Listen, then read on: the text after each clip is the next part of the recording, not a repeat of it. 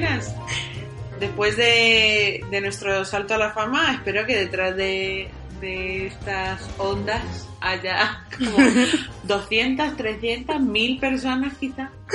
Si nosotros a cambio de, después de hacer nuestra salida y nuestro estreno en YouTube, ahora de repente, si notáis algo raro, es que estamos volviendo al micrófono que viene por defecto dentro del portátil. Así que ya nos, nos disculpamos ya por lo pronto. Ya hemos, hemos probado las mieles del éxito Sí, ahora nos hemos relajado. para que no se nos olvide. Para que no se nos olvide cómo era ser del pueblo llano, pues a volver al micrófono básico. Pero oye, que es un Mac, ¿eh? Que esto... ¿Qué os creéis? ¿Qué os creéis? Viejo, pero es un Mac. Hombre. Que vamos a ver, ¿de qué vamos a hablar hoy? Clara. Bueno, pues el tema es especialito, ¿eh? O sea, porque al final es que nosotros nos hemos venido arriba con esto de los contextos y bueno, pues Nos hemos visto capaces nos hemos visto capaces de, de, trabajar ahí en la línea de... del buen gusto, Sí. de decirte. Así que este es el tronchalomos que lo hemos llamado del Santo Halloween, ¿A que os encanta? porque no vamos a hablar de Halloween en realidad. No, No, bueno, no ha habido un momento en que casi sí, pero bueno, como sentamos precedente por si acaso la próxima temporada si hablamos de Halloween. Va a ser nuestro noviembre, va a ser nuestro mes de los muertos. Sí, Ah, el mes de los muertos. ok. Bueno, a ver, no lo hemos decidido nosotras. Alguien Claro. lo decidió antes que nosotras. Al final, si es que vamos de reaccionarias y, Y no. Total, que vamos a hablar de más de la rama del santo que de la rama del Halloween. Entonces, en el ayer vamos a hablar de lo que comúnmente hemos llamado, y también cariñosamente, nuestro libro de los muertos. que es un libro de... Oye, volvemos a libros, por favor. Momento Que se nos valore. Que se nos valore. Es un libro de Caitlin Duffy que se llama Hasta las cenizas. El hoy es el fantástico documental de Gustavo Salmerón, Muchos hijos, un mono, Mono y un castillo. donde Que se lo oí porque siguen en tour mundial y ahora en diciembre se estrena en Estados Unidos. Ah, bueno, Es un oí así un con hoy pincillas. con pincillas, pero no sabemos muy bien cómo. Y el siempre que va a ser volver, Que nos encanta. que nos encanta. Seguro que a nuestros Edronchalomes nos extrañan. No, de que nos encante. Y, ni de que lo traigamos porque... Ya, qué lástima. que bueno, que la hemos vuelto a ver y, Y qué fantástica. Tiene, tiene mucha amiga esa peli, está muy guay. Así que chicos, si queréis saber un poquito más de los muertos, o por lo menos esto sí que es en serio de nuestra relación con ellos, por favor, seguid escuchando el programa. Muy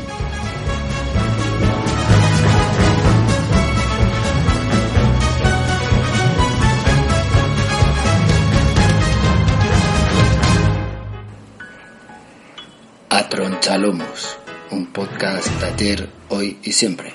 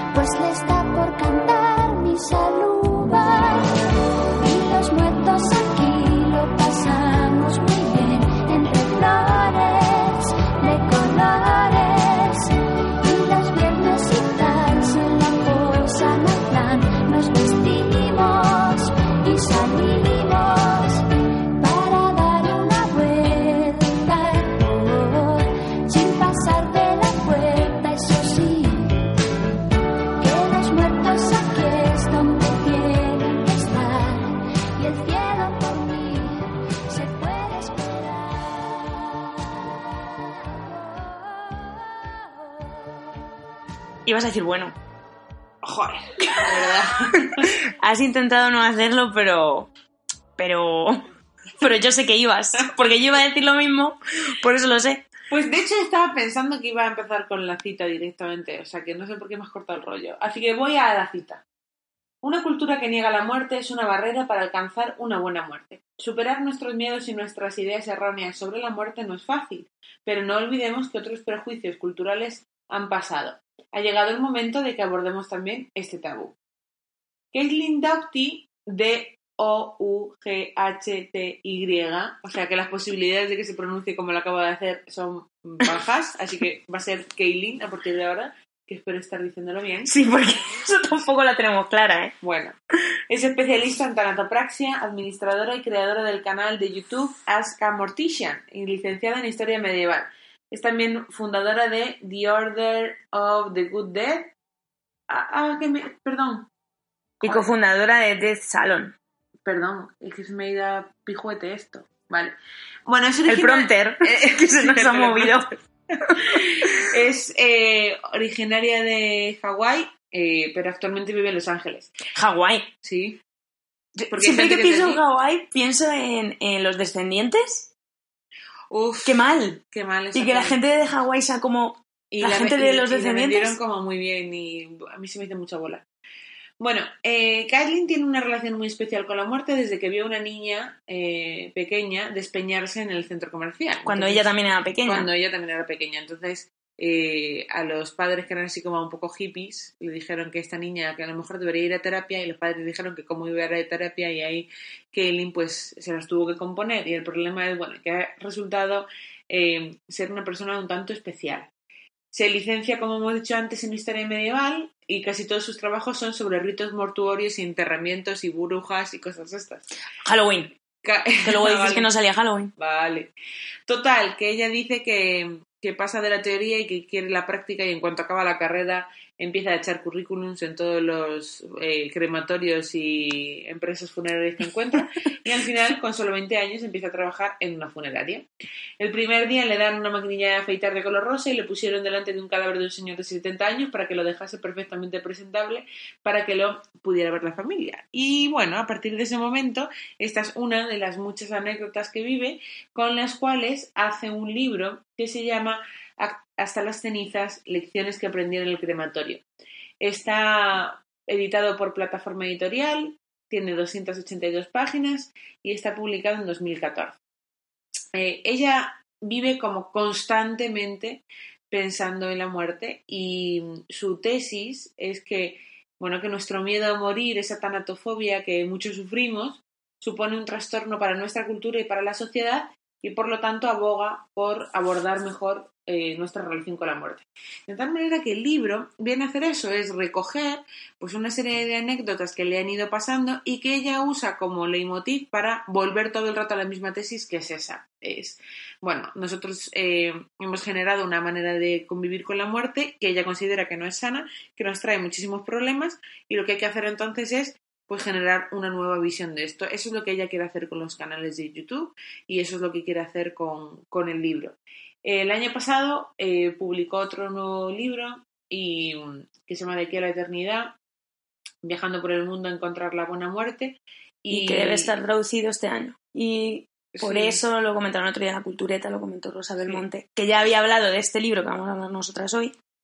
Así que lo podéis encontrar también en castellano. Nosotros no lo hemos encontrado a tiempo y por eso os traemos el anterior. Claro, también porque este segundo tiene, tiene quizá más de antropología, porque va reflejando, ha viajado y ha ido directamente a analizar ese tipo de cosas. Y ella se ve como el, el salto cualitativo que da de pasar de contar, bueno, pues sus reflexiones y sus anécdotas en la, en la funeraria a recoger Sí, eh, ir hacia algo más universal, hacer algo un poco más o por lo menos con más categoría académica que yo creo que el segundo libro tendrá más este corte este primero es como con cosas muy Sí, generales del tipo ¿y cómo arde una calavera? ¿y qué pasa con los huesos de los bebés? Es como si escribiese un blog, como si escribiese un diario. que, proba- que de hecho ella hace referencia a que ella tenía un, un blog cuando, cuando estaba en trabajando en esto, o sea que yo, yo creo que ya habrá sacado muchos textos de ahí, que bueno. Bueno, eh, es importante tener en cuenta que el, el libro no es una maravilla en cuanto a la escritura, es decir, es un libro que se deja leer, pero tampoco es, madre mía, es la mejor persona escribiendo en el mundo. Pero también tiene cierto sentido del humor para ir en una línea muy interesante que es contar muchas cosas, demostrar que tiene que ser una persona rara, pero a la vez no caer en ningún tipo de morbo extraño o cosas como muy Hmm. marrolleras, sino que de verdad consigue como un equilibrio donde es muy interesante leerlo, lo que te está contando. Y bueno, de cosas así principales del libro, la primera es que mm, tengamos en cuenta que la vivencia de la muerte es cultural. Y así, por ejemplo, cuenta la historia de los Wari, que son eh, unos como una tribu que practican el canibalismo mortuorio. Entonces, cuando alguien de la tribu se muere, se juntan todos para comérselo. Sí, entonces dice que, claro, el gobierno de Brasil en los años 60 eh, les obligó a enterrar a sus muertos porque dijo de que esto de ser caníbales que, que no le parecía bien. Y claro, gen- les generó muchísimos problemas porque ellos entendían que lo que era mm, como poco respetuoso era precisamente enterrarlos. ¿sí? Entonces al final va a la idea de que, bueno, nosotros estamos, como dice el antropólogo Clifford Gertz, en un entramado de significaciones con las que por mucho que queramos y por muy libres que nos sentamos, no podemos romper porque hemos sido criados en eso. De tal manera que al final tú constantemente te estás tropezando con esas creencias culturales y tienes que hacer un esfuerzo tan grande por desaprender que, que a lo mejor no lo vas a conseguir. Por mucho que yo te diga que ser caníbal es una cuestión cultural, eh, no, no lo vas a ver nunca bien. O sea, por mucho que, que te empeñes en, venga, que no, que ni tan... Bueno, a lo mejor ahora hay, yo qué sé, gente ofendidita que dice que está muy bien. Hay gente ofendida para todo, Eso sí, desde luego. eso lo sabemos. Pero bueno, es, esa parte es interesante, darse cuenta de, de que, bueno, que, que nuestra visión de la muerte es fundamentalmente cultural. Y nuestra cultura lo que ha ido marcando es que el cadáver se ha acabado convirtiendo pues en un producto. Y habla, hace referencias constantes al hecho del embalsamamiento, que ella odia a muerte. Eh, Sin o sea, sí. qué bien traída esa expresión. ¿Has visto? que ella odia.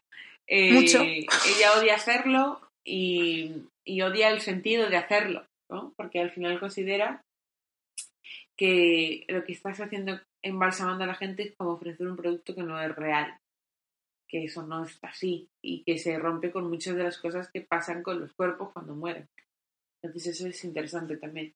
Y luego también señala como que mucha culpa de este cambio en el concepto ha sido precisamente la industria funeraria, que ha Claro. generado fundamentalmente El negocio cosas. que- El negocio ¿Qué, qué, qué hay detrás de esto? que se ha marcado en pues en eso, en la idea en primer lugar de ofrecer un producto personalizado y segundo, cumplir con las cuestiones capitalistas que puede tener cualquier otro otra empresa. Es decir, de la misma manera que, que tú vas a comprar, yo qué sé, unos vaqueros y te dicen, no, no mm, yo qué sé, o una sábana.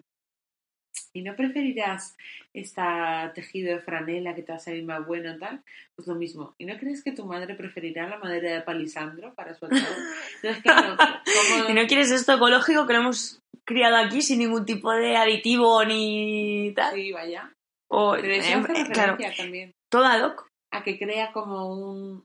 Ella se, se une, Kaylee nos en el libro cuenta que se, que se junta con una investigadora del MIT que ha desarrollado como un traje que tiene inserto en el traje unos hongos Y se que se comen. Entonces tú eh, te metes en el traje ese, te ponen en un ataúd biodegradable, no sé, no cuántas, y es que Kaylin está a favor de esa idea, por ejemplo. Ya lo dijo Serrat, ¿no lo decía Serrat? ¿El qué? Bueno, esto de Serrat no lo decía, pero yo me imaginaba que cuando él quería que lo pusieran ahí, cuando Mediterráneo, Ah, ah, madre mía. hombre, digo yo que no querría contaminar, él querría No tu que se lo comiera ahí, ahí la tierra y llegara al Mediterráneo. No creo que es, quisiera él que lo tirasen al mar, que eso es prohibidísimo, ¿no? Bueno, bueno, a ver, yo entiendo que si tú tienes tu isla privada, a ver, no te van a tirar el cuerpo entero, porque el cuerpo llegaría al- a... ¿No? Llegaría a la playa. Imagínate, ¿o no?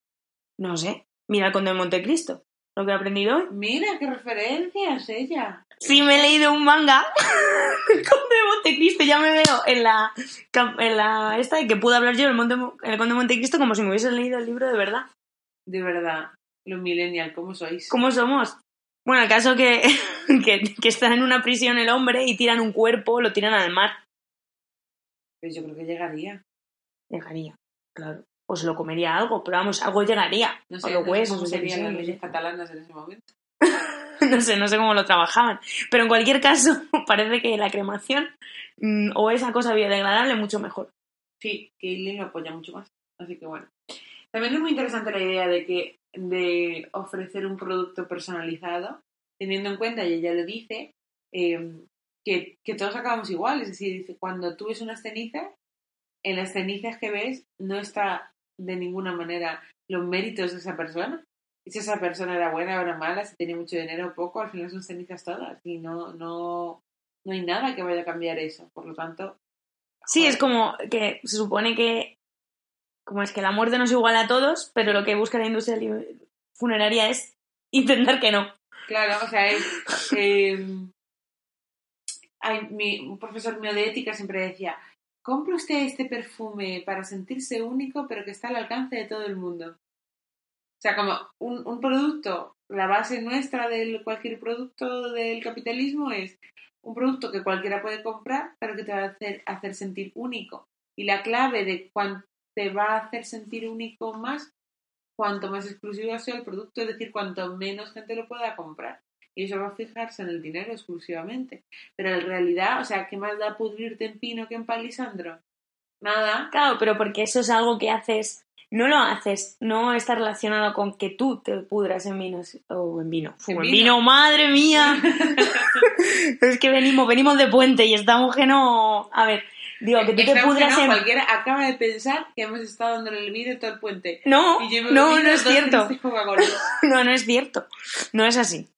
Eh, no, pero quiero decir que lo de que. Es que si no, ya pierdo el hilo. Pues has sido tú que te apañas vino. No es verdad. Bueno, el caso que la historia no es por el muerto que se iguale con los demás, porque a ese le va a dar igual pudrirse en pino que no. Es la gente que se. que la gente que queda viva que, que no quiere que ese cuerpo de ese ser querido, familiar suyo. Claro, pero, pero al final es porque tú tomas una distancia de pensarte que tú no vas a estar ahí nunca. Y sí vas a estar. Y cuando eh, pase te va a dar igual. Efectivamente. O sea, la- el libro va a contarte muchas cosas que no sabes. Muchas curiosidades que yo en un momento dado pensé que no me, yo no me veía contándolo aquí. Dije, no sé, hay, la hay gente. muchas cosas que no sabes y que está muy bien saberlas, pero luego hay otras cosas que sabes perfectamente, pero que has decidido no saber. O sea, no, no, No afrontar. hay ninguna sorpresa en determinadas cosas, ¿no? O en determinados procesos. Por ejemplo, ella hace referencia a, a los olores, o ella hace referencia a los líquidos, ¿no? Dices, y tú automáticamente dices, no existe. Igual que, yo qué sé, hay determinadas cosas que nuestra sociedad, y aquí como va al segundo punto principal, es que nuestra sociedad se ha dedicado a ocultar la muerte. Es decir, por una parte, eh, en el mundo desarrollado, a no ser que queramos, aquí nadie ha visto un muerto. Es decir, no ser que queramos y lo ves unas funciones muy, muy determinadas. O sea, yo los muertos que he visto, pues uno en el hospital y el resto en el tanatorio arregladísimos, maquilladísimos y todos puestos. Gracias a Dios yo no he tenido una muerte. Tenía muertes cercanas, pero no, no de mi madre ni mi padre, gracias a Dios, ¿sabes? Entonces, en ese sentido lo que dice es que este mundo ha generado todas las vías posibles para evitar que eso exista. Y hace referencias como muy mundanas a cosas que yo jamás habría pensado del tipo es que en las bodegas del avión están viajando cadáveres. Es decir, por ejemplo, no a lo mejor en el caso de España, ¿no? Pero por lo menos en el caso de Estados Unidos Ah, será claro. muchísimo más común eh, que, que contigo esté viajando gente muerta. Siempre cuento lo mismo, pero no me acuerdo cuánto era el precio. Cuando tú te vas a Estados Unidos, o sea, cuando me he ido, que te tienen que hacer. Claro, para entrar allí te obligan que vayas con un cierto seguro que te cubra pues, Sí. mínimamente, ¿no? Entonces, de las cosas que están obligadas las universidades a pedirte que cubra tu seguro, unas son las la repatriación de cadáver. O sea, los costes de tu muerte. Hombre, claro. Entonces se da la maravillosa circunstancia que tú vas con un papel que te da el ministerio que ha contratado, supongo que el- la aseguradora que le haga mejor precio, y para que te lo cojan en la universidad allí. Y entonces a ti te cobre, no me acuerdo cuánto era, no sé si sean 12.000 o 24.000 euros en costes de, repa- de repatriación de tu cadáver. Sin embargo, si por ejemplo tienes, que esto es más posible, te caes con la bici o yo qué sé, o patinas sobre hielo y, que yo es una cosa que siempre he rechazado allí porque veía que me podía pasar algo, te haces daño en la pierna y te cubre igual son 120 dólares. Que con eso no, vamos, ni te abre la puerta del hospital cuando llegas con la camilla. Entonces, yo el- la primera fui a Estados Unidos me dediqué a decirle a todo el mundo, por favor, si me pasa algo y me quedo en el suelo, no me ayudéis si me llevéis al hospital. O me dejáis, o si me veis mal, me rematáis. que tengo todo pagado ya, a la vuelta.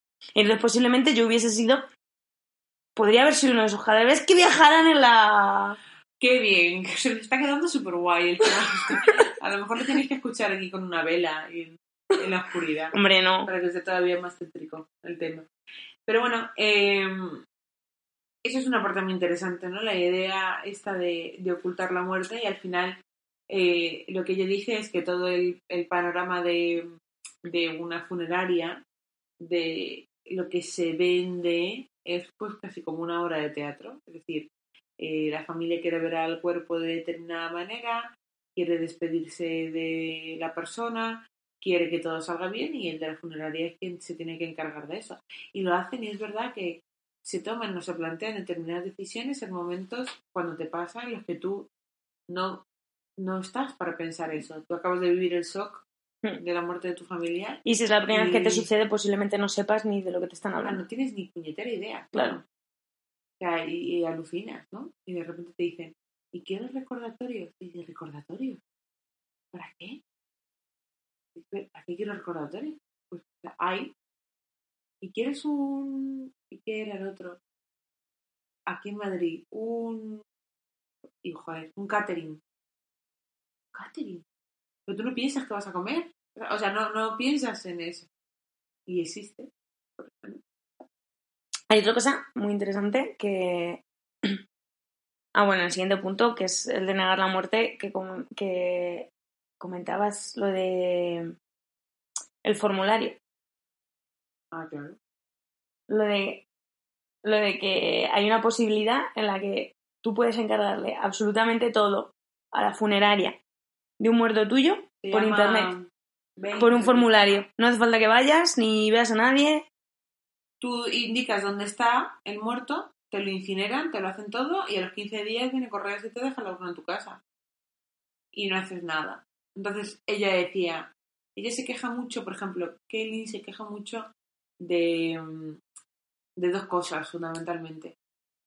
Primero de que la gente no atienda a esto, no atienda a sus muertos. Yo puedo entender que esto, eh, o el uso de esta, porque eso también era parte de su funeraria, es decir, ellos daban la atención directa, pero también les entraban como pedidos por internet de este tipo de cosas.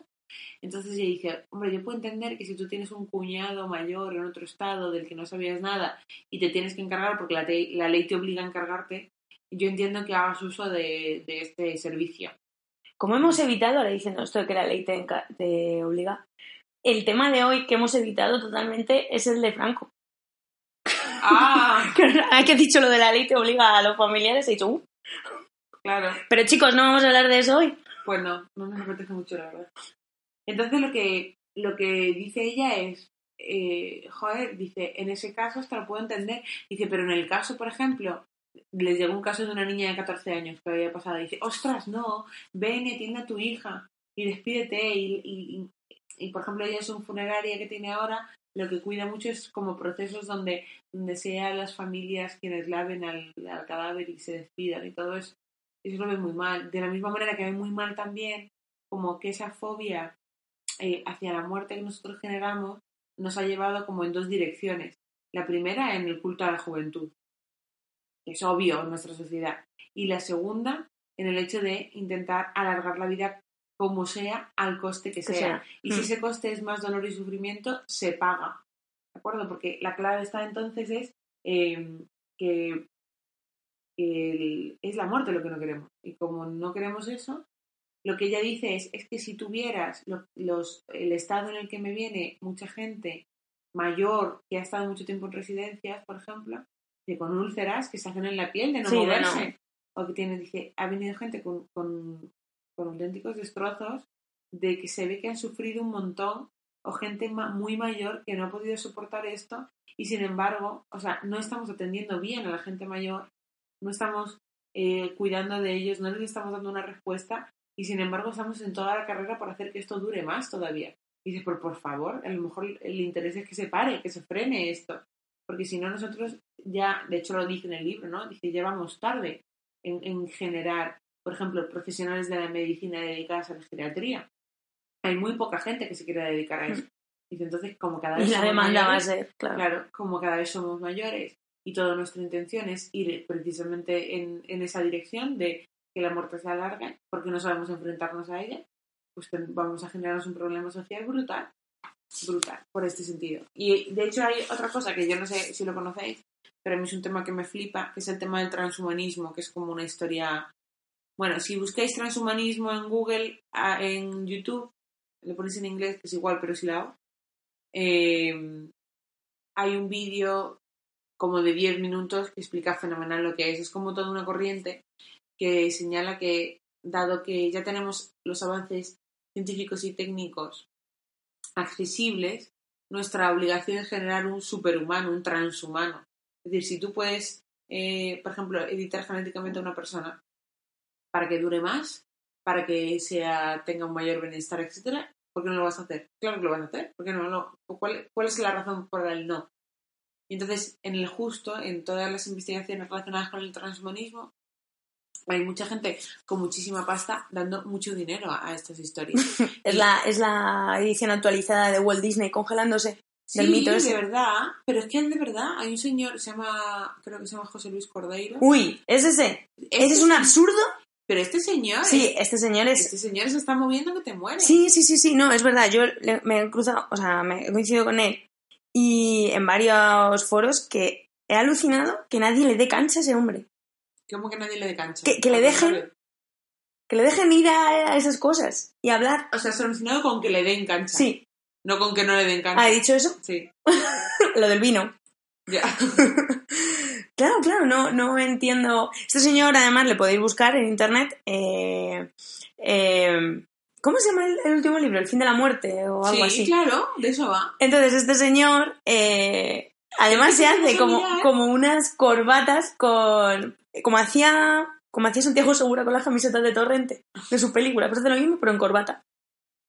Y, y Como. Carrascal. No, pero Carrascal llevaba corbatas que se compraba. Pero este es que lleva impresa en la corbata su libro, la portada de su libro. Ole.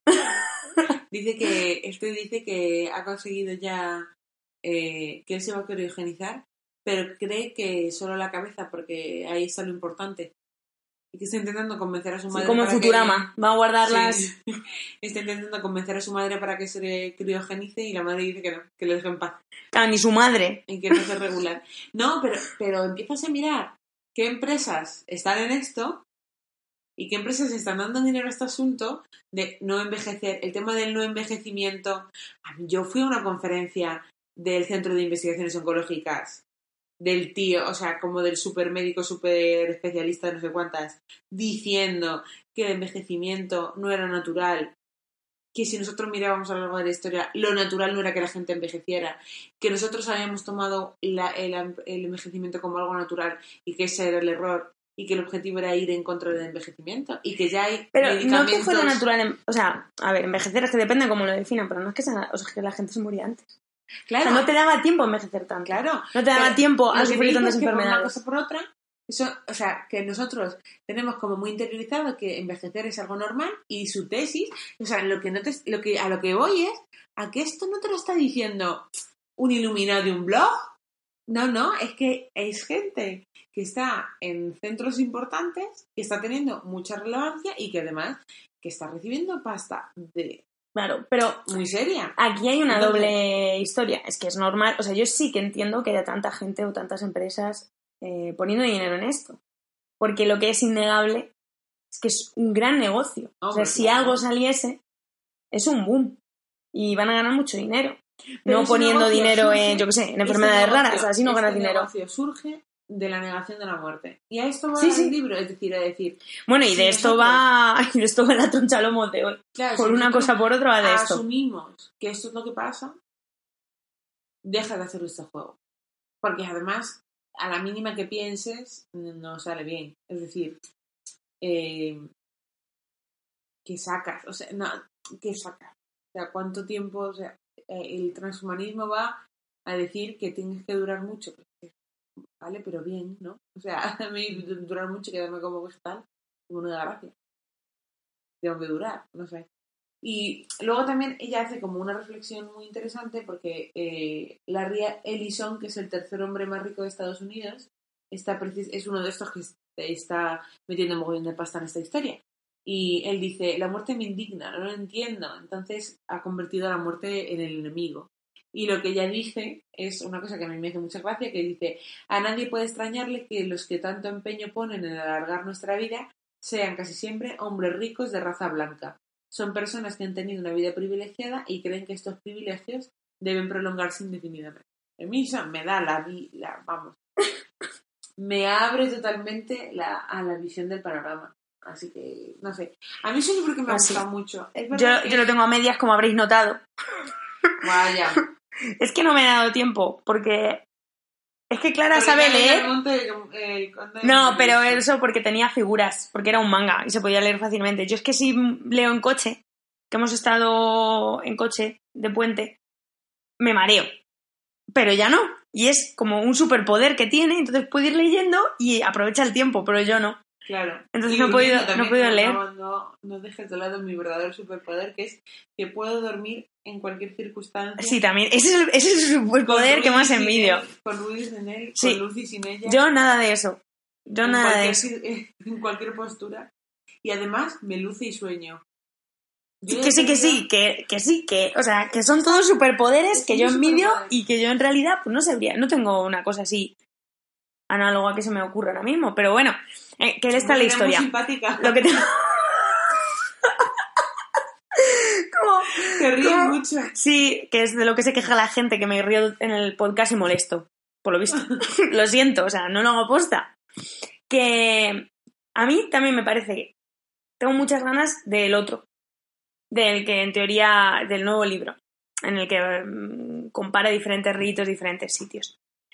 Y, y bueno, chicos, Que, a ver, que si tenéis la oportunidad... que yo, yo le tengo mucho miedo a la muerte y en este libro me ha venido muy bien. Sí, porque habla de cosas como muy... Al final, no sé quién ha dicho, mucha gente ha hablado y ha dicho frases inteligentes sobre esto, que no, no puedo reproducir porque no me acuerdo exactamente. Pero la, la esencia es que cuando entiendes cómo funcionan las cosas, no vas a dejar de tener miedo a la muerte, pero siempre viene bien entender cómo funcionan las cosas. Para aclarar tus ideas, para, no sé, para saber lo que te puede venir. Así que desde Antronchadomos Sí. os recomendamos este libro y, y os recomendamos sobre todo que sigáis con nosotros en el siguiente esperar. No es serio este cementerio. No es serio este cementerio. No es serio este cementerio.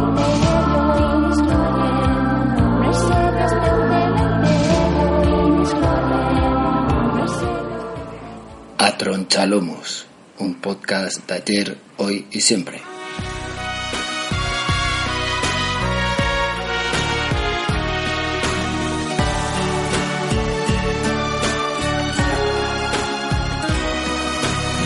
Recuérdame, hoy me tengo que ir, mi amor.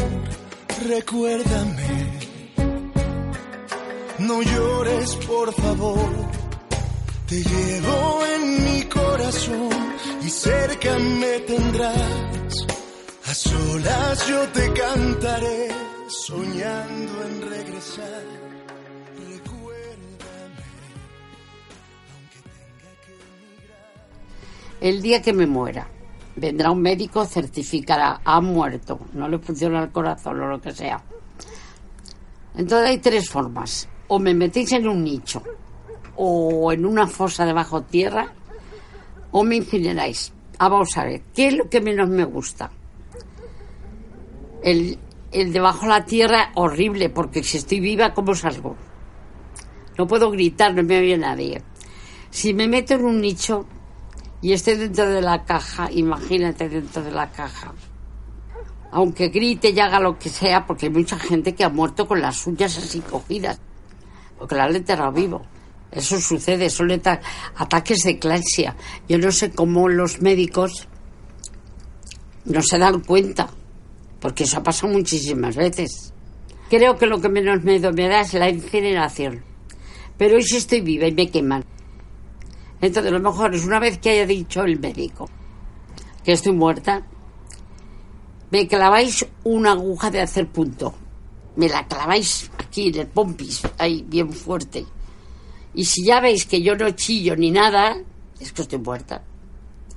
Y entonces me incineráis y ya está, están tranquilos.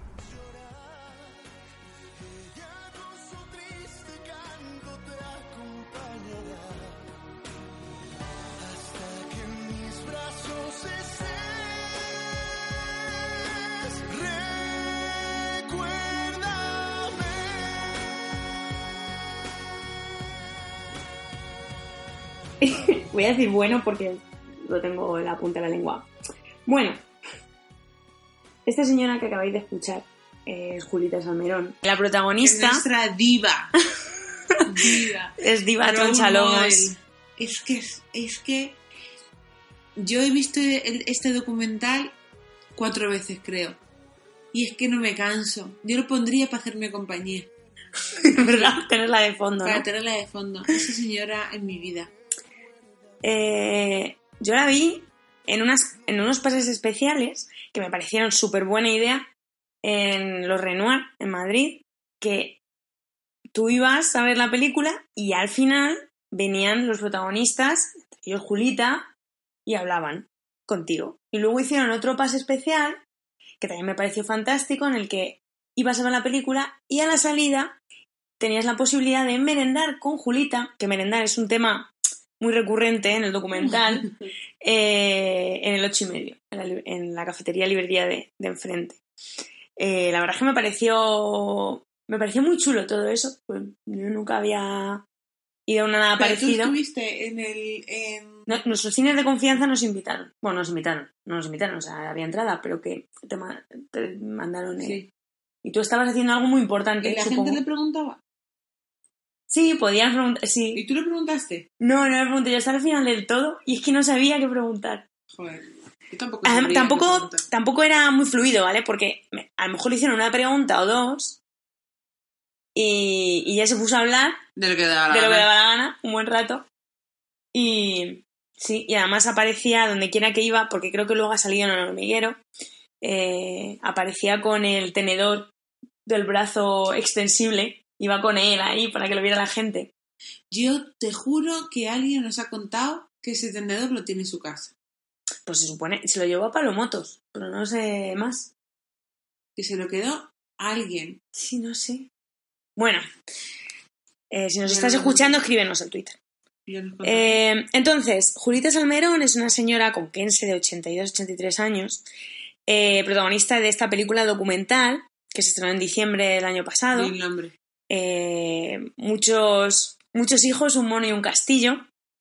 Y el director es Gustavo Salmerón, es su hijo, también aparece como actor y aparece como co-guionista junto con Beatriz Montañez. Beatriz Montañez es pareja de Gustavo Salmerón y salió en el intermedio. En el intermedio, ¿no? Sí. Es la, la que tenía el flequillo recto que parecía así chinita. Sí, esa es. Eh, también, bueno, en el palmarés tienen el Goya Mejor Documental del año pasado, que si visteis la gala recordaréis que lo mejor que pasó, nosotras lo la vimos, lo mejor que pasó el año pasado fue eh, cuando recibió, subió Julita a recoger su Goya a Mejor Documental y cuando salió Bryce F. Esto y ya. Porque ella empezó a decir que qué guapo era Javier Bardem. Sí. Que, que fue buenísima. Es que es buenísima. Y bueno, también, No hemos hablado de Paquita Salas. entre eh. otros, no, ya lo traeremos. Madre mía. Es verdad. Eh, Entre otros, tiene el premio del Círculo de Escritores Cinematográficos. Eh, actualmente está en tour mundial, como hemos dicho en la intro, y, y el próximo, este diciembre, se va a estrenar en Estados Unidos. ¿De qué va la película? Es difícil.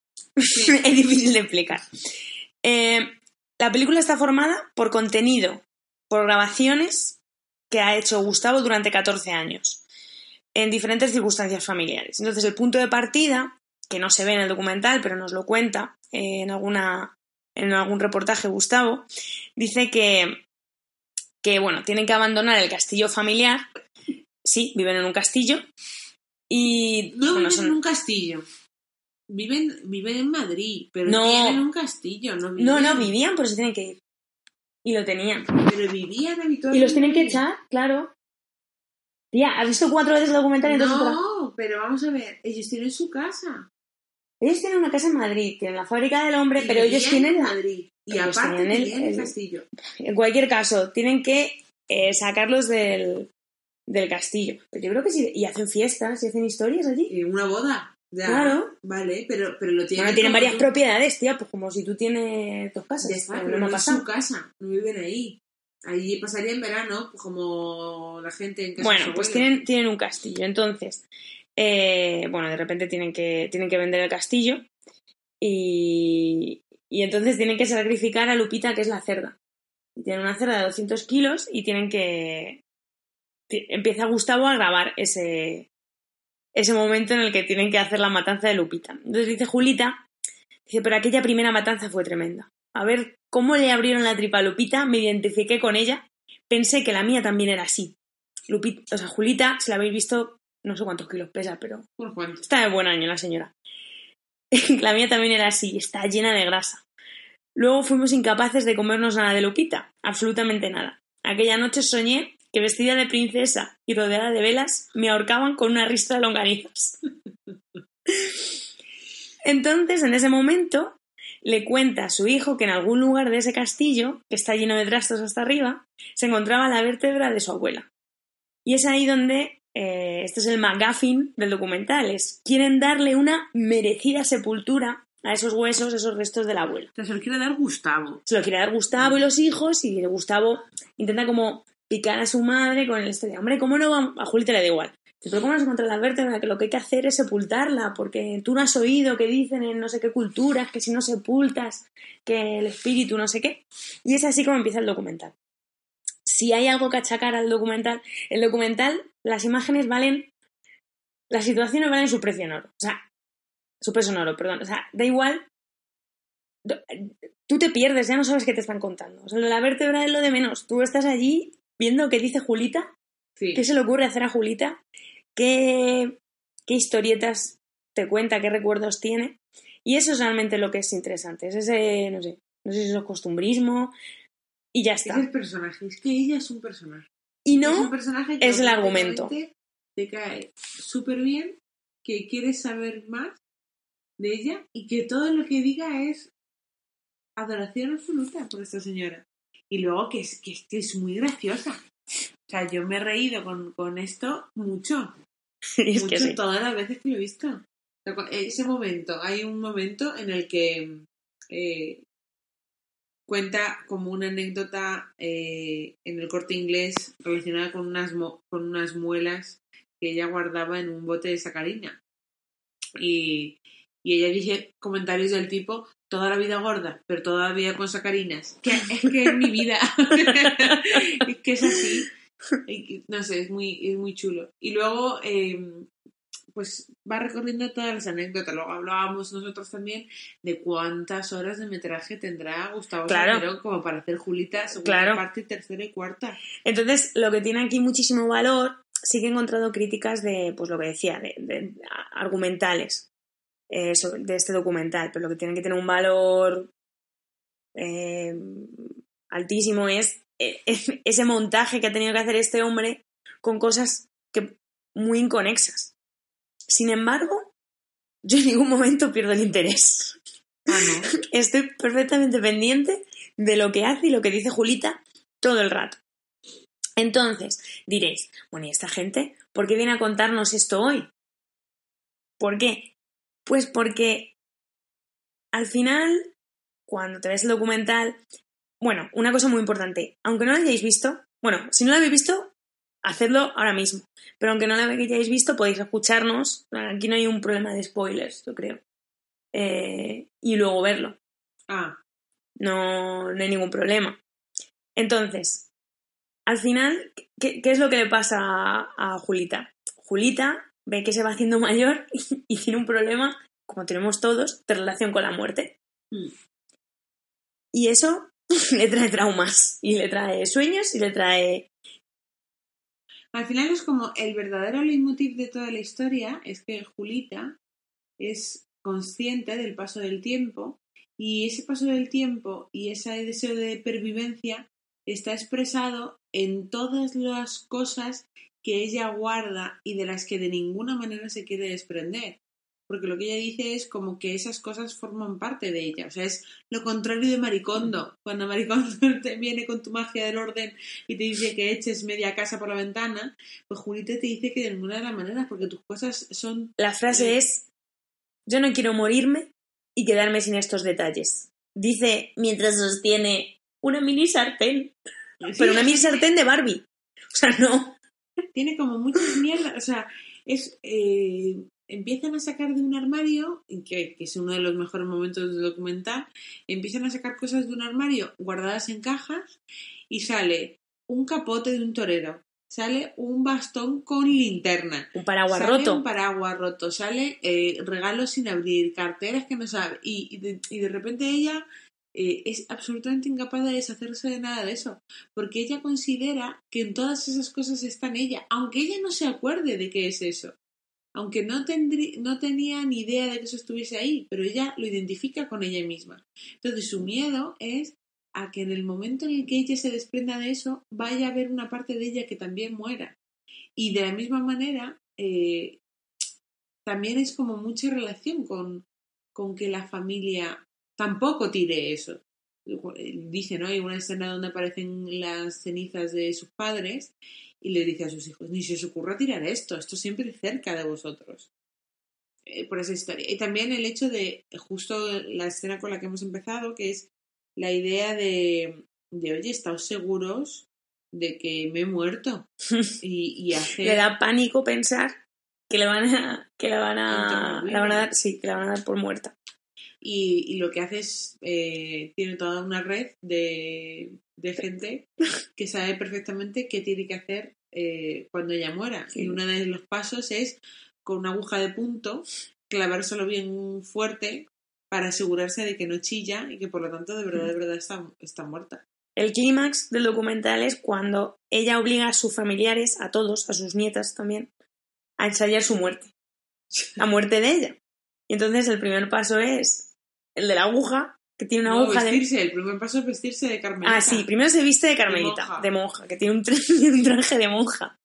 Entonces tiene una conversación, se lo está contando a su nieta, a una nieta adolescente, tiene otra más pequeña, y al adolescente le va diciendo que, bueno, que el traje de monja y tal, y entonces su nieta le viene a decir que, a ver, abuela, da igual, si te van a meter ahí y, y- y nadie lo va a ver, que vas vestida de monja. Y entonces ella le replica, así como pesarosa, le dice, hombre, no seáis así, Miradme metida en la caja vestida de monja. Lo siguiente es, eh, tiene una aguja de punto que se la clave muy fuerte en el pompis, dice ella, para asegurarse que está muerta. Le tienen que poner Noche de Paz, el villancico, de fondo. Y toda la, y toda la familia tiene que estar alrededor de ella y mirarla. Y entonces ella hace todo el, el ensayo, le clava, le clava la aguja, la aguja, empieza a decir ¡ay! y ella dice, venga, pues a A merendar. merendar todos. Y ya pues la cogen, la levantan y se van. O sea, es, es como... No te lo puedes creer. O sea, no te lo puedes creer y, y, y luego a la vez estás como encantada de que existe una persona así. Sí, una persona así que además eh, explica sus miedos también. Sí. Porque otro también dice que le contaba una a, su- a sus hijas, creo, en otra de las escenas le cuenta que, que de repente le ha dado por tener un, un, un sueño, un miedo muy grande con que se muera su marido. Su marido está, bueno, necesita, lleva un, Audífono. un audífono y, y entonces pues tiene otro, otro protocolo que es con, la, con el, un tenedor enganchado a un brazo extensible desde la cama de ella, le da a la cama él y le pincha hasta que se queja para asegurarse que está vivo. Es que es fantástico. Entonces está el pobre. Dice, hasta que no lo digo decir, ¿qué pasa, Julita? No estoy quieta. Dice, entonces yo cojo así súper rápido, recojo mi tenedor y le digo, nada, nada, nada, y ya me duermo. Y luego es eso, luego también dice, ay, es que cuando me muera, no, este que está sordo y cuando me muera no se va a dar cuenta de que me he muerto. Es como, porque en definitiva luego son todos sus miedos, son miedos muy humanos, muy, muy de cualquiera. Lo que pasa es que ella los, eso, los expresa y luego Sí. tiene una relación muy especial con, con sus cosas y entonces también la entiendes.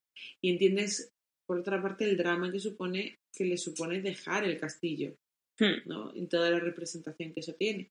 Pero, vamos, eh, el pufo, yo no entiendo esta gente de dónde le vino tanto dinero. Eh, no se entiende bien, pero creo que en algún momento lo leí y ahora no me acuerdo. No, No sé si les tocó algo o algo así. No, no lo explica. No esperéis que la- el documental no está bien explicado, o sea, no es el fondo del documental. No, es que no ese es el objetivo. Vas viendo diferentes escenas y eso es lo que es. Eh, otra cosa también muy interesante, que también pasa por encima, es cómo cuenta, cuenta pasajes de, pues de su vida, pues de cómo mataron a, A su abuela. a su abuela, Y a la sobrina y a la su sobri- abuela. eh, porque claro, ella nació, ella nació en guerra civil En el 35. y, y entonces claro, pues ella te cuenta un poco cuál era la situación. Algo así como por encima.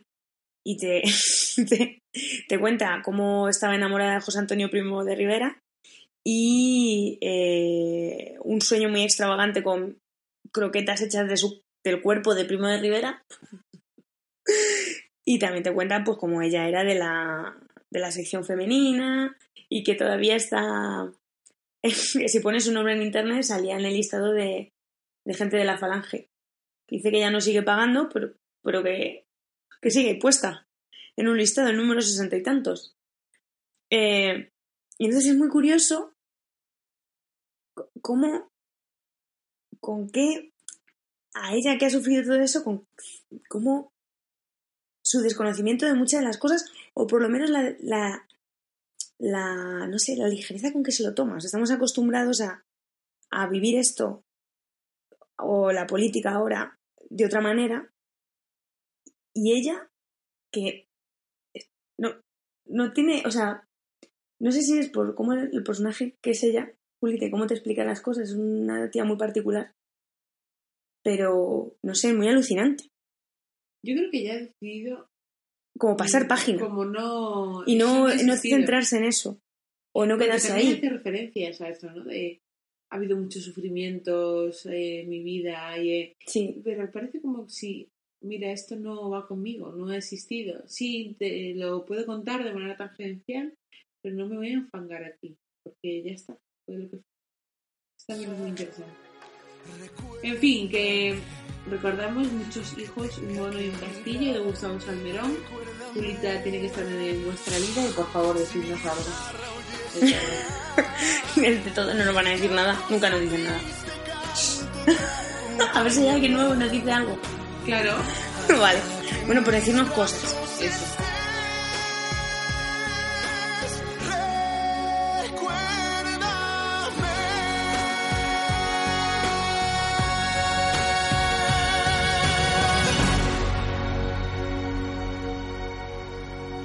A Tronchalomos, un podcast de ayer, hoy y siempre.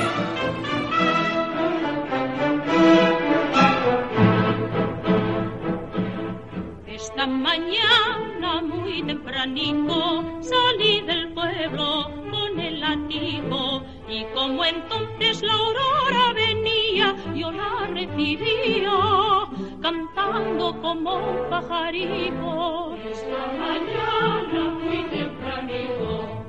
los carriles de los rastrojos soy la hormiguita de los despojos.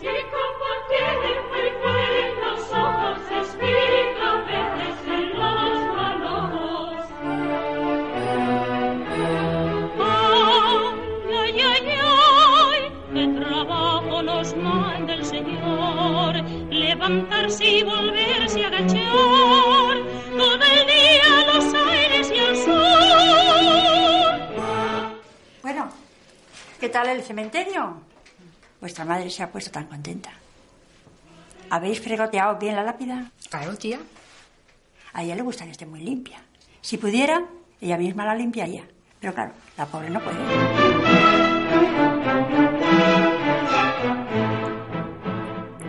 Si Tronchalomos tiene una diva, esa es Chus Lampreave. Porque Chus representa todo lo bueno que tiene este país. ya está. Y por No sé. extensión que tiene este podcast. Claro. Esa cercanía, ese caerle bien a todo el mundo. esa maravilla de mujer. Sí, favor. es verdad. Y mucho de ese mérito también lo tiene Almodóvar. Sí, pero nosotros somos pro Almodóvar, no tenemos ningún problema. En decirlo. Ya, eso es verdad. Es verdad. Bueno, Que vamos a hablar, que esto iba a pasar. Nosotras desde que empezamos el podcast sabíamos que esto iba a pasar. ¿el qué? Que íbamos a hablar de esta película. Yo lo sabía. Bueno, yo sí que quiero hablar de Almodóvar. Pero es que a mí esta película... Es que yo... Es que ahora estoy pensando... Es que de las que más me gustan, pero... ¿Del mundo? No, de Almodóvar. Ah, de Almodóvar seguro, pero de, de tus pelis preferidas. No empecemos con ese... Que sabes que lo paso muy mal. Joder, Porque a Clara le encanta hacer listas de cosas. Y a mí no. Y ya, el próximo que viene, de, ¿es el próximo? El de Claro, diciembre, son listas. son listas. Bien. Y a mí no me gusta hacer listas. Bueno, Porque pero veo que me, pongo límites.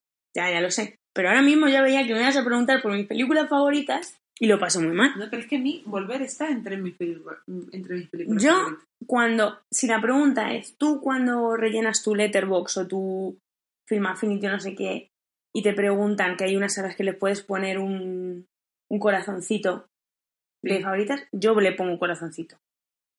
Uf, ¿vale? Pero yo sé que el motor de inteligencia artificial de propuestas que me va a hacer ese, esa página web no me va a presentar otra película como Volver, es que no la porque hay. yo sé que es única.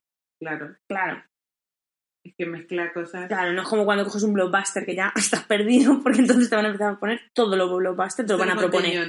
Que la primera peli que vi en Netflix fue Chicas Malas. Ah, sí, sí que lo Eso marqué, marcó radicalmente. No lo he olvidado jamás, ¿no? Nunca. el algoritmo. Nunca el algoritmo de vez en cuando me mete así. Yo no sé si es por, por chicas malas o porque ya he detectado que trabajo con adolescentes y de vez en cuando me las clavo dobladas. Pero bueno. Y ahora que ya he empezado a ver Élite, pues hasta luego. Bueno, chica, no pasa nada.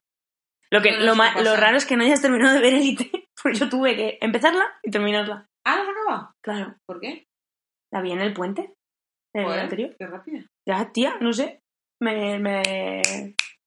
No sé, me, me he puesto a ver The Good Place, que me encanta, la que recomendó George, y me gusta un montón. Y entonces me he metido con esa, y ya cuando acabe eso me pongo que en Elite.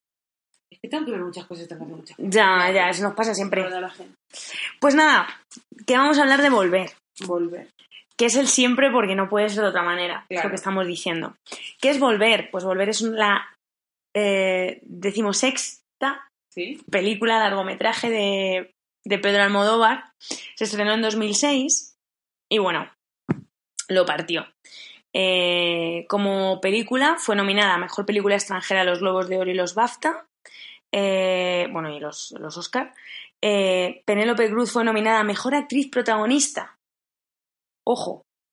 Eh, junto a Kate Winslet, Meryl Streep y Helen Mirren.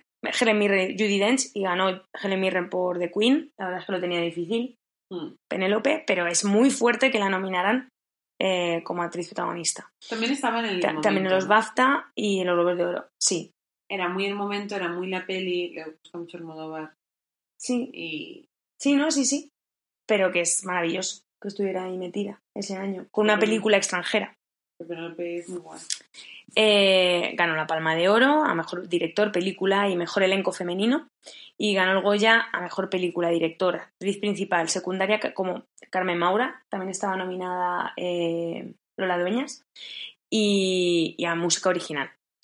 Lo de mejor elenco femenino, en realidad, es un premio que no existe en, en cuanto a la Palma de Oro, sino que es el premio de mejor actriz femenina que fue elenco. a, a todas. Sí. En plan, no, no pudieron decidir ninguna y, y es obvio el tema. Bueno, Bueno, a ver, si no habéis visto la película, la veis. ah, no, claro, aquí sí que vamos a hablar con spoiler, ¿eh? Bueno, es que Julita, por el formato da igual, pero aquí, Pero aquí- aquí vamos a... Aquí tenemos que hablar de, de esto. Y ya, vamos, 2006. Te os ha dado tiempo. añitos, Venga, hombre. Habéis estado muy liados, ya lo sabemos. Ya sabemos que no podéis ver, escuchar podcast mientras hacéis otras cosas. Así que no queremos imaginarnos ver películas, lo difícil Por que tiene que ser. cierto, que estamos en Spotify también. Ah, sí, por favor, seguidnos, porque ya que lo hemos puesto... Pues no, pues ya está. No sé, A ver, tampoco, pero quiero decir, es que me enseñan las estadísticas y me da mucha pena si no hay gente. Qué lástima.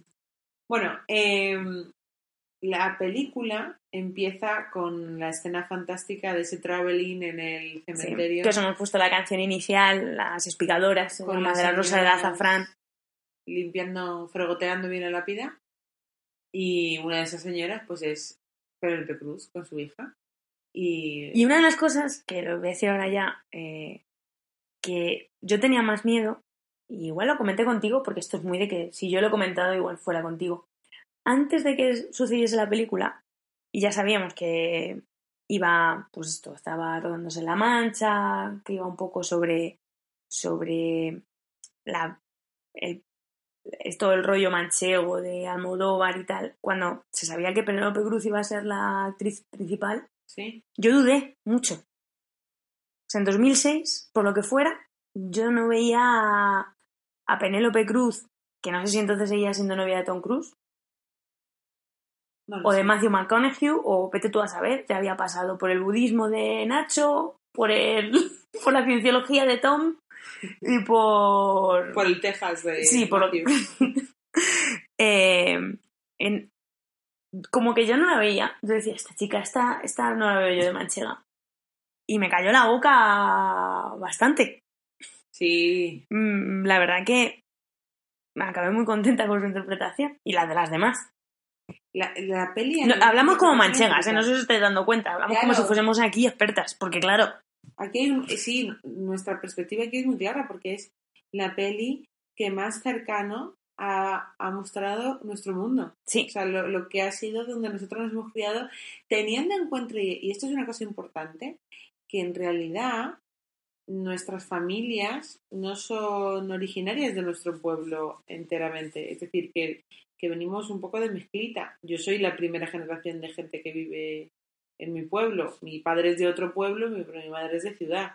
Y, y aún así, o sea, que imaginaos esto, en el caso de una persona que tenga todas sus generaciones del mismo pueblo, de la Mancha Profunda, será todavía más obvio. Para mí incluso es muy somos, obvio. somos charnegas de, de la mancha. Eso, Sí, ese concepto ¿Y se puede existir. Y no se te ocurre decirle a mi madre que no lo es. Porque vamos, mi madre tiene lo de Toledo a fuego en su vida, ¿verdad? Entonces, eh, hay una. Muchas de las referencias, y además que pasan, sobre todo especialmente en los primeros cinco minutos de película, donde ella limpia la, la tumba, vuelve a casa de una tía hermana de su madre. que vive en el pueblo. eh, va a Porque ellas viven en. Madrid. Mm, va a saludarla y luego cuando acaba eh, se va con los tuppers de los de los como bartolillos no de, Sí, de... y el tupper que le ha hecho la señora y se va se vuelve a Madrid a su casa. Y le planta unos besacos cada vez que ve a alguien sí que ese el- beso sonoro. las expresiones eh, sí el, la, la el lenguaje no verbal que tiene esa peli y todo lo que la gente está ocultando en esa peli es muy guay total que Decía, decía Almodóvar en la premier que, que él regresó a su infancia en La Mancha y a sus recuerdos con esta película. Dijo que se había quedado más frágil que cuando empezó a prepararla y admitió su falta de entendimiento con la muerte y su admiración por esa relación cordial y natural que tienen con ella sus paisanos manchegos. Que como ves, esto nos queda súper hilado y súper bien con el tema de hoy. Sí. Con Halloween, sobre todo, la pilla, limpiar la pila. Tía, mm, Halloween, o sea, mm, Halloween es todo el primer libro. Bueno, vale. Algo habrá, los Ok. Estados Unidos. Va- Vale. A ver, os contamos. Eh, Raimunda, que es el personaje de Penélope Cruz, tiene una hermana que se llama Sole, si no me equivoco. Sí, Lola Dueñas. que es Lola Dueñas, y las dos hermanas eh, perdieron a sus padres en un incendio. La, la madre de ellas es Carmen Maura. Bueno, los padres murieron, y eh, pero la tía abuela, que es el personaje de Chus Lampreave, que es la tía Paula, hace referencia todo el rato a que es su madre quien la cuida. Y Vive en una casa enorme y que la cuide, la cuide y la la gente asume y- como que se le ha ido la cabeza porque hay un viento en el pueblo que dice que deja a todos tontos, los deja locos. Sí, y entonces la, la tía Paula está todo el rato haciendo referencia a que, nada, esto pues lo ha hecho tu madre, ¿no? Pues sí, a ver, a mí, yo le dejo el dinero a la vecina. Y la vecina me va a comprar el pan y luego la comida me la hace tu madre y no sé qué. no sé. Y todo el mundo asume esto. Como algo normal, como, ha salido la cabeza. Sí, porque Es mayor, murió, ¿no? Y Entonces, al lado vive Enfrente, Blanca, sí. o enfrente, en la casa enfrente vive Blanca Portillo. ¿Es angustias? Angustias, creo. Creo que sí. Eh, y también le echa un ojo a la tía Paula. Sí. ¿Cuándo surge el conflicto de esto? Cuando vuelve a la ciudad, después de ese día fregotando la lápida, vuelve Penélope Cruz a la casa eh, y está el marido. Antonio de la Torre, eh, que lo hace bien todo. Todo, todo. Aunque es un ratito, lo hace Es perfecto. Es brutal ese tío. Lo único que no me gusta de Antonio de la Torre es que tiene puesto su nombre en Twitter en minúsculas. Me pone muy nerviosa la gente que pone las, los nombres en minúsculas. Antonio de la Torre te hace las cosas muy bien para que la cosa a destacar que hace mal Antonio de la Torre sea eso. No, Pero pero, es parece que que, eso está, muy mal hecho. Está muy mal. De acuerdo. Y- es y periodista, además. claro, y es, estoy todo el rato queriendo mandarle un tweet diciendo, por favor, me lo pon pones en bien tu mayúscula". nombre, pones bien tu nombre, pero no quiero ser mm, Ofendidita de, la, Ofendidita las de mayúsculas, la- las sí, minúsculas. No voy a decir la rubia de la vida, pero de verdad me perturba mucho, porque me gusta mucho Antonio de la Terra. Pero bueno, eh, tienen esa vida, bueno, ella trabaja como en dos sitios a la vez, tiene una vida de clase media baja. Mm. eh, Vive en un barrio, además, con tres pinceladas. ¿Te imaginas ese barrio de Madrid? sí, Una especie de barriada, un San Blas, un... Y no te, tampoco te, te enseña mucho, pero lo hace perfecto. Almodóvar ahí. Y mm, El conflicto surge cuando de repente eh, ella vuelve a trabajar al poco tiempo de esto y está la hija esperándola bajo la, llu- la lluvia y diciendo ha pasado algo y la hija le cuenta que el marido, que no era su padre, Mm, Que además estaba borracho todo el día. Borracho. También Almodóvar en, en dos escenas te hace que te hagas la idea de cómo es ese hombre que le acaban de echar del trabajo y, y eso, anda borracho todo el día, no hace nada. Y, y además apunta como que mira con cierta lujuria, lujuria a la hija, a la que suponíamos hija de ¿Cómo ambos y que no lo es. Sí, sí, y es un momento. ¿Qué, qué es esto? Nada. O sea, tú sabes. Dos escenas, escena- tres.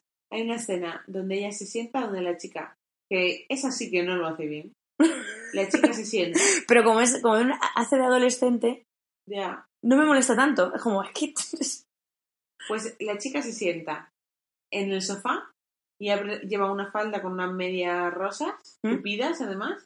Se sienta y pone y abre las piernas, tiene las piernas abiertas, porque está en su casa. Claro, Como estoy yo ahora mismo. está con el móvil tranquilamente. Está con el móvil. Entonces hay una mini mirada de Antonio de la Torre a la entrepierna de ella. Bueno, pues ya, te ya, ya has visto todo. Mm. Es brutal. Sí, sí. Bueno, pues la chica hace referencia, y esto es muy guay, es muy poderoso de la peli, que los momentos como más dramáticos, en ningún momento Almodóvar usa el flashback, sino que es solo en un primer plano de, de la confesión de ella de que el, el padrastro ha intentado sobrepasarse, que estaban en la cocina, y que ella coge un cuchillo y, y se lo ha cargado. Entonces, pero lo primero que, que hace, o sea, Raimunda, lo primero que hace es decir, acuérdate de que esto, de que lo he matado yo. Es muy importante que, te acuerdes de que esto es cosa mía. Y ahí no hay ningún. Hay sobresalto por parte de Penélope, pero no hay.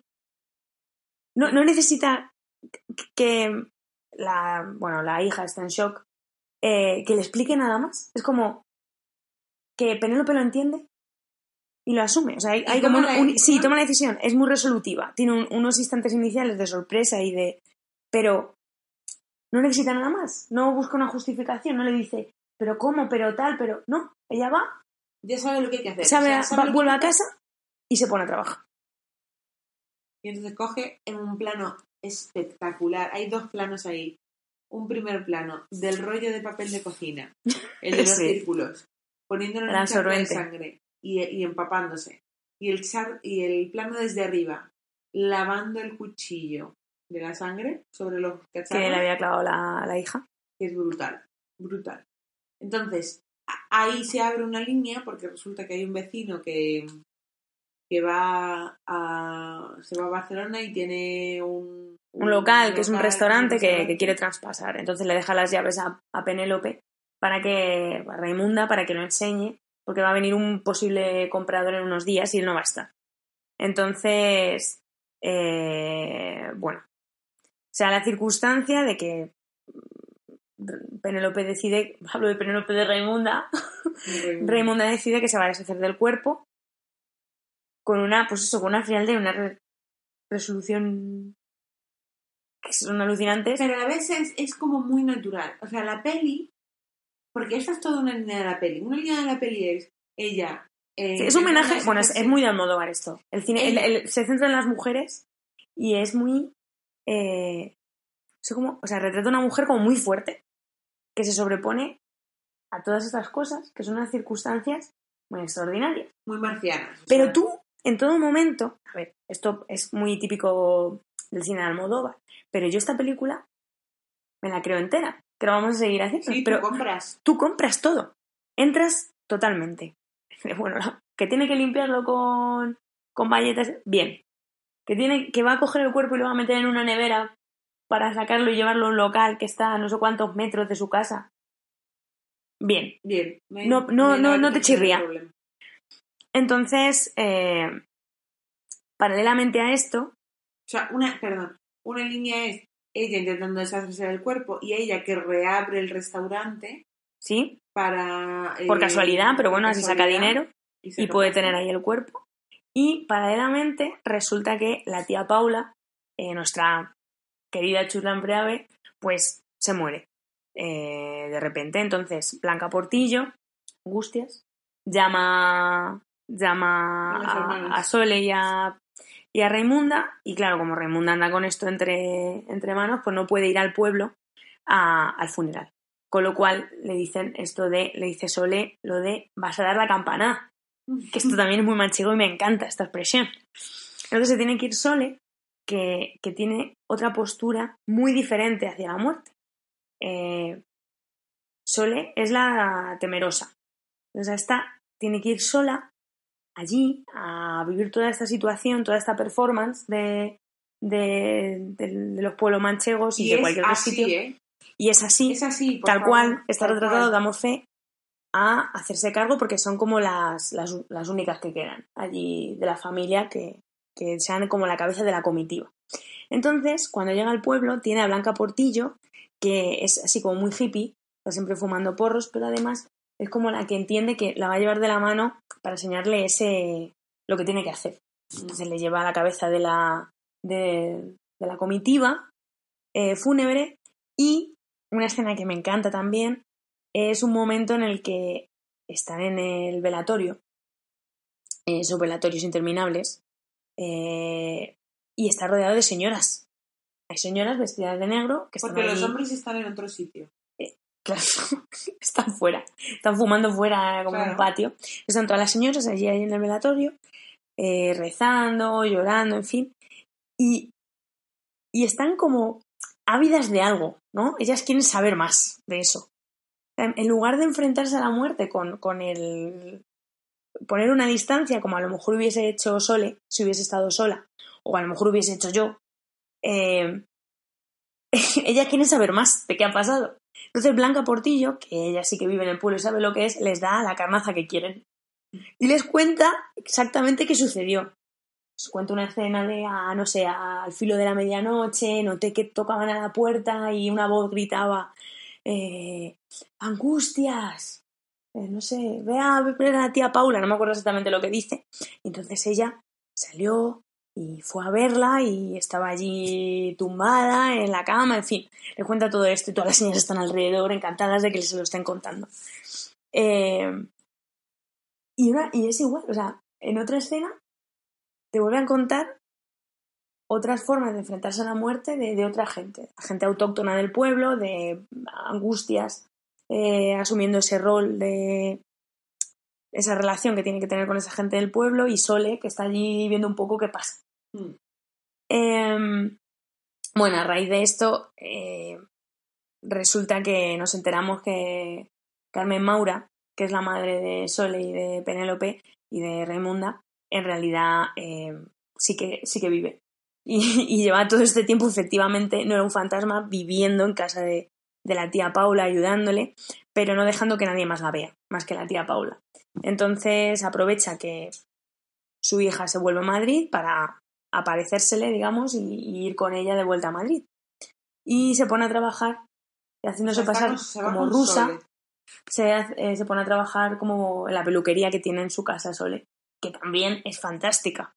Yo no sé, no sé la gente que nos escucha, bueno, muchos sí porque son de nuestro pueblo, pero la manera de relatar esa peluquería que ha montado en su casa, esa silla, eso de si es baja le pones un le pones un cojín aquí, eso es fantástico también.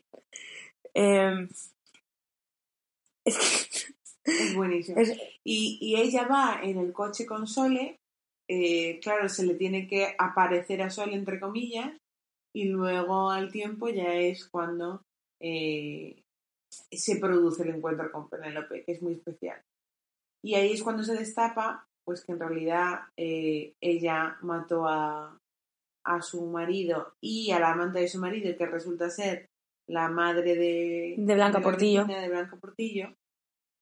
Y dice que lo hizo porque fue cuando se enteró de que efectivamente el padre de Penélope abusaba de ella y que era hija, en realidad es a la vez hija y hermana. O sea, se, des- se desmonta ahí el drama del siglo.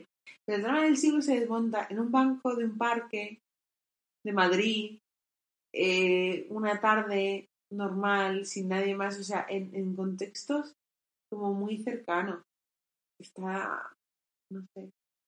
Y, y Almodóvar hace eso, hace o presenta cuestiones muy, muy particulares, con claves, con un lenguaje, con unas referencias, con, un, con una manera de presentar de verdad cosas muy particulares, muy específicas, en este caso de La Mancha, para desde ahí llevarte el sentimiento universal. Y además vivido de manera como muy bestia, como muy, muy carnal, muy de fuerza, casi de corte animal, que es lo, lo guay que tiene, es decir, que por ejemplo, eh, esa fuerza que entiendes en Penélope, sobre todo cuando sabes su pasado, eh, la entiendes perfectamente. Y muchas cosas de las que hace a lo mejor tú no las harías en su circunstancia o te parece muy marciano todo lo que está pasando no, no te crees nada. Pero tú empiezas a cuando lo estás viendo todo compras. Es lo que decías antes de decir joder es que es brutal esta película a mí me gusta mucho Otra cosa que buscando información sobre esto he encontrado y que es cierta es eh, cómo eh, en esta película también se ve mucho la relación o se, se ve como el apoyo que se establece entre las mujeres de la película. Sororidad sororidad se llama eso. Sí.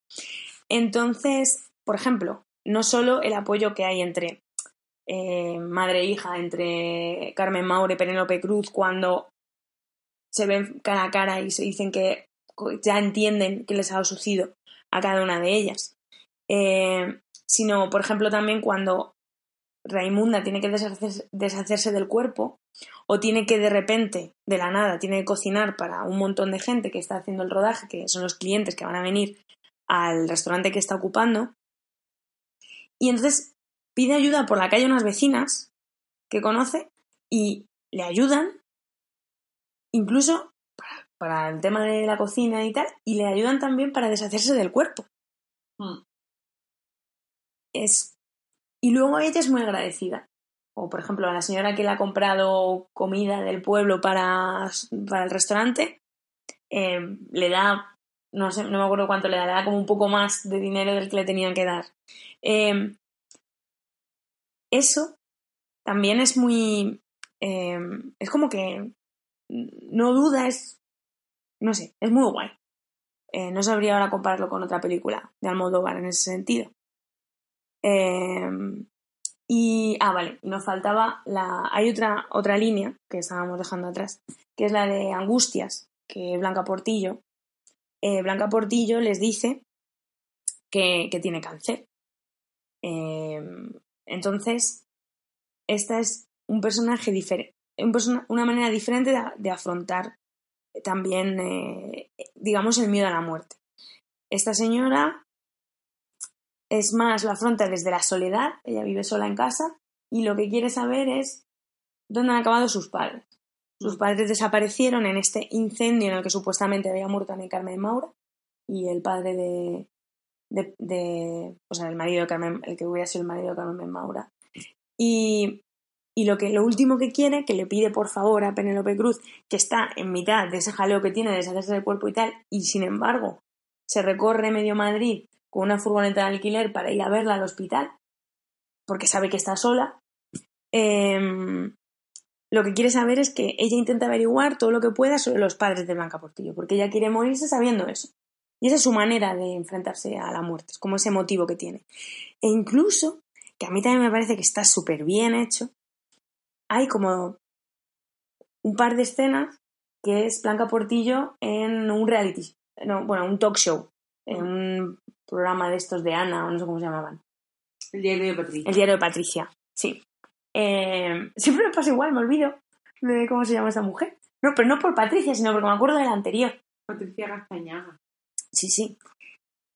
Entonces, eh, me parece también que está súper bien retratado. O sea, de repente, tú ves como esa señora, cómo hay cierta presión por parte de los redactores para que ella cuente una historia muy rocambolesca, eh, porque es como una hipótesis que ella tiene de lo que sucedió en realidad con sus padres, que eso implica como más carnaza para la televisión. Y sin embargo, en dos pinceladas tú ves eso y ves como la soledad que siente ahí en medio de, en un hábitat que no es el suyo, de Blanca Portillo, y cómo se arrepiente. Y que ha ido genuinamente a saber. Que ha ido- o sea, que- que- porque que quiere, y se están aprovechando de eso. En ningún momento había planteado la posibilidad de que lo que iba a encontrar ahí quizá no era ayuda y apoyo y comprensión, sino que era mm, que se aprovecharse Que de se la iban a situación, claro, les daba igual eh, el plano más personal, en realidad. Lo hacen porque es su trabajo. Entonces, bueno, desiste de eso. Eh, y eso también me parece, me- no sé, me parece muy chulo, la manera en que lo, te- en un momento lo entiendes. Y no sé, al final el jefe de Almodóvar va a ser un buen director. aunque, aunque mucha gente lo dude, ¿no? A lo mejor, vamos, yo no sé de esto, pero a mí me gusta. Y Y, luego, por último, que quizá es lo que, lo que más nos conecta a nosotras, que es ¿qué otra línea de, la peli es que tú te puedes ir de la mancha, pero la mancha no se va de ti. O sea, porque eh, es, esa, es esa Raimunda que ha abandonado su pueblo, que está viviendo en Madrid, que está trabajando en Madrid, que tiene un trabajo eh, en dos sitios distintos y currando mogollón, y aún así saca su día para irse A y fregotear. su lápida, a cumplir y con todo el mundo. cumplir con la gente y hacer eso está ahí. Y en los de la misma manera que antes decíamos que determinadas claves culturales están en ti por mucho que quieras quitarlo, en esto igual. Y nuestra manera de, de hablar, de relacionarnos con determinados aspectos de la vida, de relacionarnos con personas, de cosas que nos interesan y cosas que quizá no, pues están marcadas por el hecho de haber nacido donde hemos nacido. Por mucho que- Totalmente. que concretamente nuestras familias no sean puras, De allí. puras de allí, sin embargo, sí que vives determinadas cosas. O sea, ese... Yo lo, lo comentábamos antes hablando de, de esto, ¿no? Yo tuve en nuestro pueblo, eh, se vela el cadáver toda la noche y estás en el tanatorio o estás en la casa y estás allí eh, toda la noche. Y yo siempre había visto eso como un poco medio absurdo hasta que llegué a Madrid y tuve una experiencia del padre de una amiga mía que se murió y, y nada, y me dijo, nada, no, a las, ahora a las nueve ya nos vamos para casa. Y yo, pero, ¿y le dejáis solo? Sí, y claro, ella, ella que es así como muy bestia, ¿no? De, Sí, no se mueve. o sea, que claro. Y, y ya, pero yo me sentía como muy mal por él. Y cuando en otras circunstancias que me ha pasado aquí lo mismo en Madrid, yo tú, tú entiendes que no es racional quedarse, pero como que necesitas quedarte. Sí, tú sientes que lo correcto es Que lo correcto es quedarte. Y, Y eso es, y esa es la parte cultural. Esa es la parte que te viene de donde has nacido y, que no has elegido. Claro, y que es muy difícil luchar contra eso. Eso. Luego, este verano que me tocó también, bueno, me tocó, falleció un, un tío mío y, y me quedé toda la noche. Eh, claro, es quedarte toda la noche, llega un momento en el que, claro, no te vas a sacar un libro, te vas a poner a leer. Pues estás ahí, medio hablas con la gente, que llega un momento en el que no hablas nada, simplemente estás. Y bueno, descansas un poco, pero no te tumbes sino sentado. Es como, es como no vendimiar en cuclillas, ¿sabes? Te tienes que estar sentado. Eh, Tienes que guardar unas formas. guardar- Intentarlo, vamos. Bueno, intentarlo porque yo, vamos, Sí, yo porque me quedé no- dormidísima. Porque claro. tu superpoder, claro, también a Claro. veces no es útil. Sí, mi padre igual y mi padre roncó, esa es la diferencia. o sea, Noto cierto ahí un poquito de... mira, es que yo me desperté y me viene mi tía, la viuda, y me dice, "Mm, qué envidia, hijos míos, qué envidia. Era como de esta gente que te quiere hacer sentir mal. Y es como, tío, es que me dormí, o sea, y aún así, sí, y ya, a lo mejor dormimos que una hora, que nada, porque estás ahí todo el rato. Y luego ya fui a casa como muy, muy feliz. Como, sí, de, Como que habías hecho... de deber lo que tenías que hacer. He hecho lo que había que hacer y este hombre ha estado acompañado todo el rato. Y hay que hacer esto. Y es así, amigos míos, como confirmamos las, las tesis de, de Caitlin de la primera parte, que decía que la muerte es algo muy cultural. Sí. Y es que lo es totalmente. Entonces hemos ido como de lo general a lo más particular y en nuestro caso, llegando, pasando por Julita, que Julita sí que puede ser un poco más, la manera en la que lo explico un poco más universal, llegando hasta, hasta lo nuestro, que más nos toca y que es el ejemplo que, que hemos vivido más, que es el de la mancha. Y, y jo, es que es verdad. Y es verdad que, que nosotros ha llegado hoy día todos los santos y no hemos limpiado ninguna lápida. Eso es verdad. Que Pero porque- ido de puente muy a gusto. Sí, pero estábamos donde la bruja de Zurgamurdi, que alguien tendría... Zurgamurdi. Sí, Zurgamurdi. Sí, que alguien tendría que haber allí, que éramos nosotras.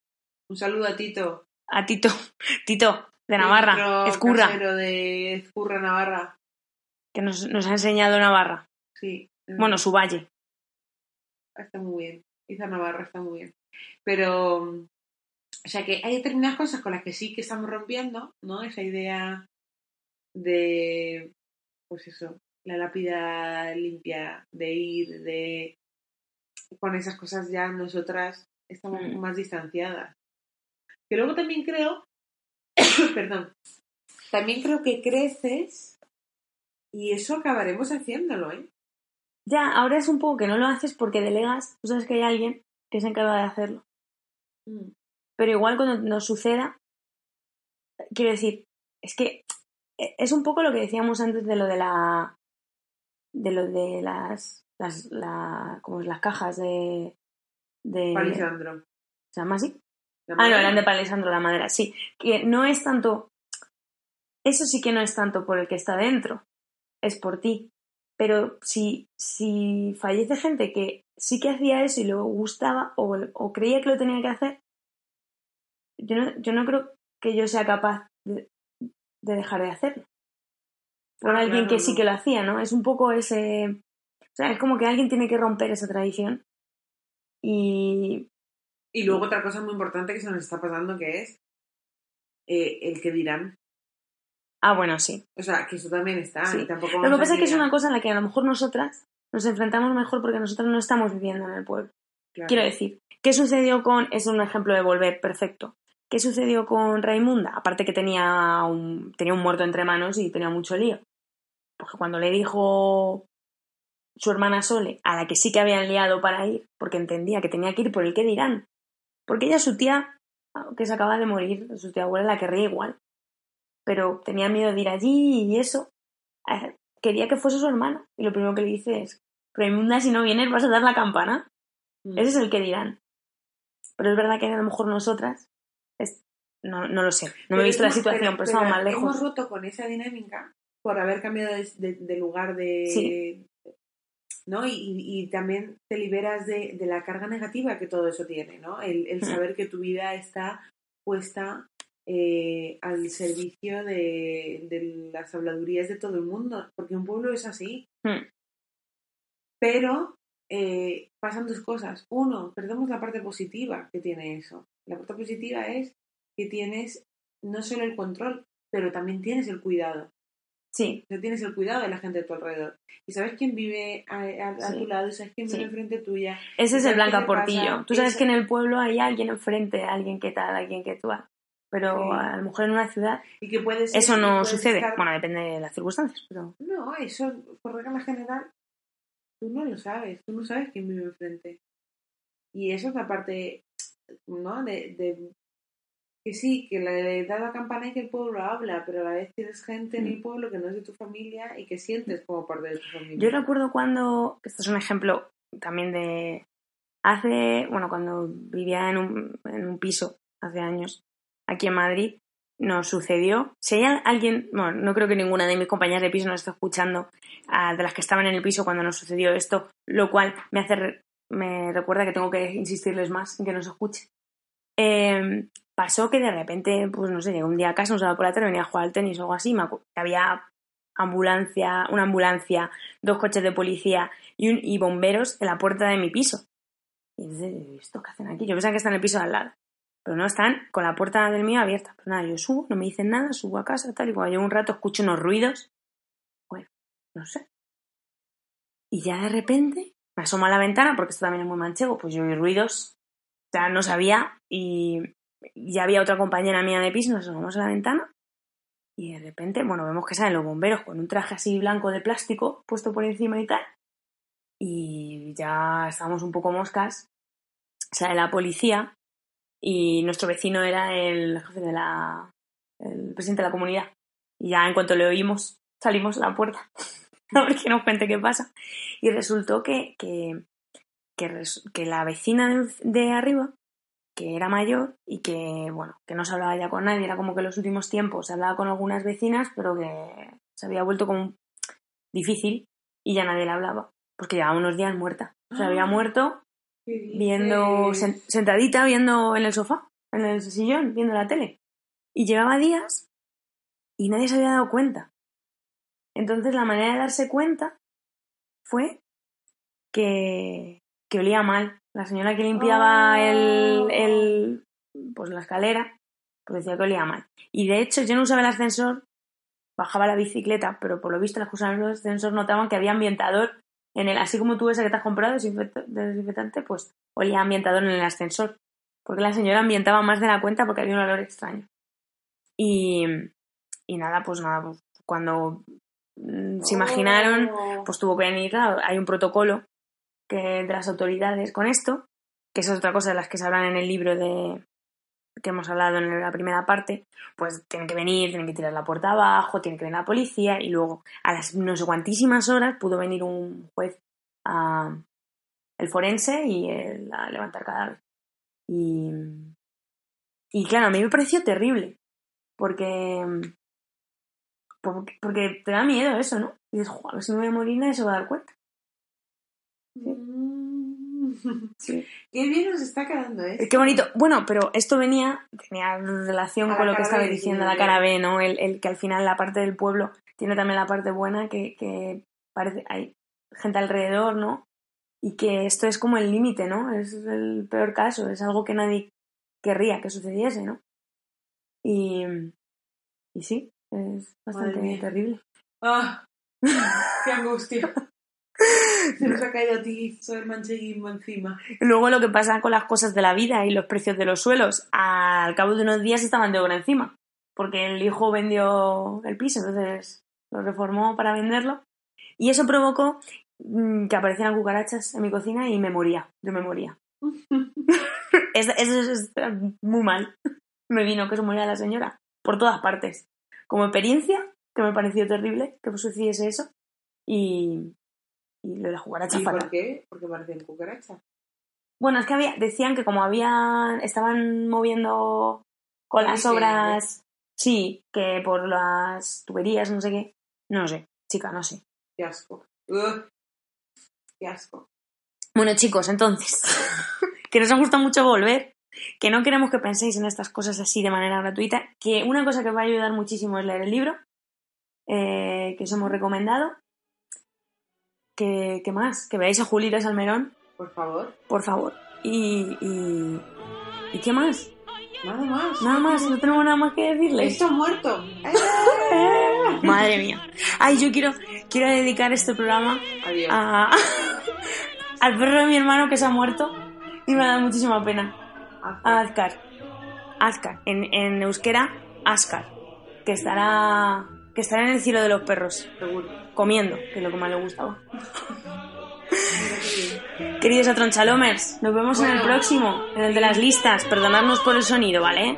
Que hemos hecho lo que hemos podido con este micro. Un besazo. ¡Viva la vida!